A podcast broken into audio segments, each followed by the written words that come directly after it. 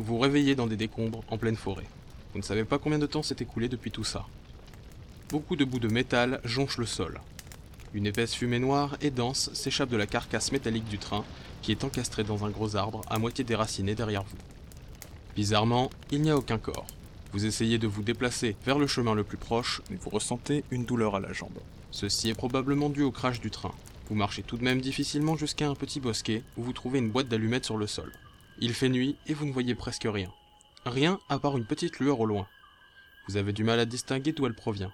Vous entendez également des pas derrière vous. Probablement des gens qui ont dû être attirés par la fumée. Que voulez-vous faire?